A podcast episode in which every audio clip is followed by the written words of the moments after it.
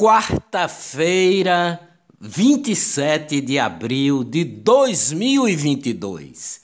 Governo de Pernambuco perdeu 4 milhões e 900 mil reais com a compra fantasma de 30 dos 300 respiradores feita pelo consórcio Nordeste durante a pandemia de Covid. O total da compra fantasma foi de 49 milhões e os respiradores nunca foram entregues, embora tenham sido pagos. A Polícia Federal, autorizada pelo Superior Tribunal de Justiça, o STJ, realizou ontem 14 mandados de busca e apreensão só em Salvador, terra do presidente à época do consórcio Nordeste, o governador Rui Costa, do PT.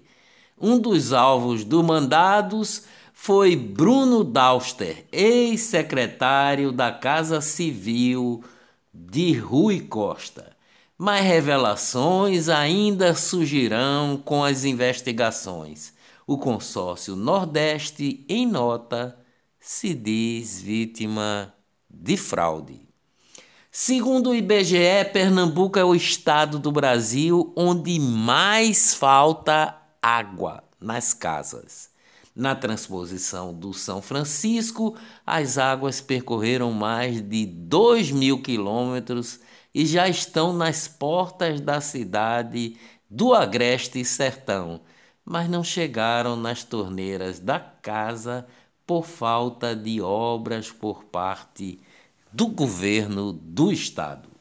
Conta de luz em Pernambuco tem aumento médio de 18,98% a partir de sexta-feira. O reajuste foi aprovado ontem pela ANEL, Agência Nacional de Energia Elétrica.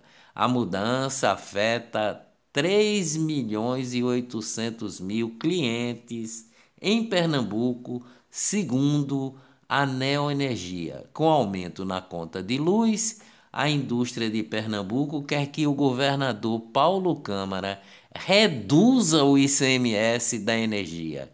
Segundo a Federação das Indústrias, o reajuste vai colaborar para aumentar o desemprego e refletir na queda do consumo. Olá! Eu sou o jornalista Ivan Maurício e estas são as notícias mais importantes do dia. Tudo o que você precisa saber para ficar bem informado em apenas 10 minutos. A Neoenergia, a concessionária de energia em Pernambuco e subsidiária do grupo espanhol Iberdrola, registrou um lucro de 1 bilhão e 200 milhões no primeiro trimestre de 2022. O resultado é 20% maior que o reportado nos três primeiros meses de 2021. Presidente Joe Biden concede perdão presidencial a três condenados nos Estados Unidos o presidente usa prerrogativa pela primeira vez e reverte condenações envolvendo venda de documentos secretos e drogas. Governo federal lançou ontem dois canais voltados para a área educacional: o canal Educação e o canal Libras voltado para quem fala a língua brasileira dos sinais. Mais de 50 pessoas em Pernambuco foram vítimas de golpes aplicados por um homem que dizia vender iPhones por preço abaixo de mercado. Mas os celulares não existiam, parece os respiradores do consórcio Nordeste. Segundo a Polícia Civil, este cidadão é suspeito de roubar mais de 3 milhões de reais, também através de falsos investimentos.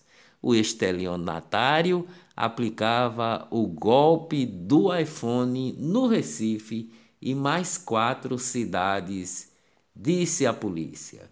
Policiais do Rio Grande do Norte prenderam Márcio Luiz Bezerra de Deus, conhecido como Galego. Aos 35 anos, Galego é apontado como um, um dos líderes da facção criminosa Comando Vermelho no Ceará e foi localizado no bairro de Lagoa Nova, na zona leste de Natal, no Rio Grande do Norte. Com desfile sobre Exu, Grande Rio é campeã pela primeira vez do Carnaval do Rio de Janeiro. Mancha Verde é a vencedora do Carnaval de São Paulo.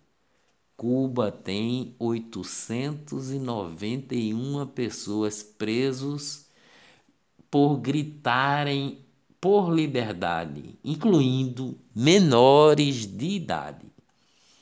Guerra na Europa. Rússia suspende fornecimento de gás para Polônia e Bulgária, dois países da OTAN, a Organização do Tratado do Atlântico Norte capitanias hereditárias, como Marília Reis e João Campos, o deputado federal Túlio Gadelha também colocou o irmão na política. O médico Ricardo Gadelha já foi candidato a vereador. João Campos também está apoiando o irmão Pedro e Marília Reis, a irmã Maria. Açougueiros do Brasil, esquemas de corrupção envolvendo a JBS, revelado em vários escândalos ao redor do mundo, foram tema de uma edição de 45 minutos do programa Four Corners, para apresentar a empresa JBS aos australianos intitulado como Os Açougueiros do Brasil, o colosso corporativo que devora o setor de alimentos da Austrália. Corrupção. Relatório de auditoria especial do Tribunal de Contas de Pernambuco cobra do ex-prefeito do Cabo, Lula Cabral, a devolução de 88 milhões e 39 mil reais por supostos prejuízos no Cabo Prev, o Sistema Municipal de Previdência. Negócios em Pernambuco. A operação comercial do Parque Eólico Fontes dos Ventos 2 em Tacaratu, no sertão de Pernambuco, foi anunciada pelo Enel Green Power Brasil o projeto conta com um investimento de aproximadamente 430 milhões e possui 99 megawatts de capacidade instalada. Negócios no Brasil. Quantidade de exportações de frutas frescas do Brasil cresceu 2% no primeiro trimestre em 2022 em comparação ao mesmo período do ano anterior. Finanças no Brasil. O dólar subiu ontem pelo terceiro dia seguido e fechou em R$ 4,99. Economia no Brasil. Quase 50% dos contribuintes já entregaram a declaração do Imposto de Renda 2022.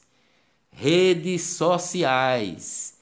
Twitter retirou todas as barreiras de código-fonte para diminuir interação. Agora, todos podem ver todos no Twitter. Televisão, jornalista Carlos Tramontina deixa a Globo após 43 anos. Tramontina apresentava o SP2 em São Paulo, equivalente ao nosso NE2. O SBT foi condenado em danos morais por violação aos direitos autorais de Benedito Rui Barbosa, em razão de publicação não integral da novela Pantanal de sua autoria e que está fazendo sucesso agora na Globo. O processo encontra-se em fase de perícia no Superior Tribunal de Justiça, o STJ. Censura! O ministro do Supremo Tribunal Federal, STF, Alexandre de Moraes, determinou que a Agência Nacional de Telecomunicações, Anatel, retire do ar um site mantido pelo jornalista Alan dos Santos. A decisão é datada de 22 de abril.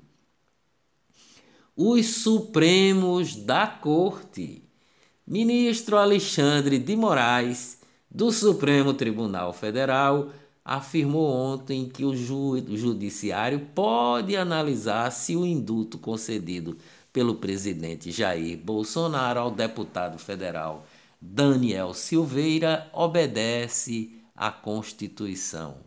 Alexandre de Moraes disse que um indulto não livra Daniel Silveira da inelegibilidade. No entender de Alexandre de Moraes, Daniel Silveira poderia ter um indulto, mas permaneceria inelegível. Ao contrário da ex-presidente Dilma, que foi condenada pelo STF, mas permaneceu elegível. Última palavra é do legislativo, diz o presidente do Senado, Rodrigo Pacheco, sobre a cassação do deputado federal Daniel Silveira. Só o Congresso pode cassar mandato parlamentar, diz o presidente da Câmara dos Deputados, Arthur Lira.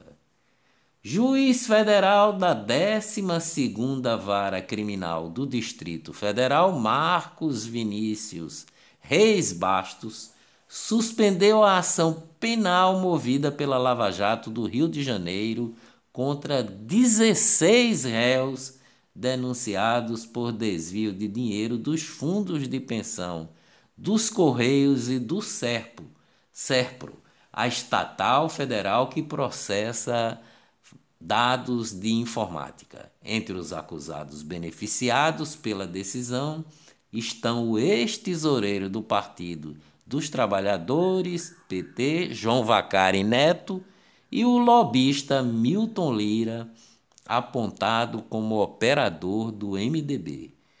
Política: o TSE, o Tribunal Superior Eleitoral, manda o PSDB devolver 4 milhões do fundo partidário.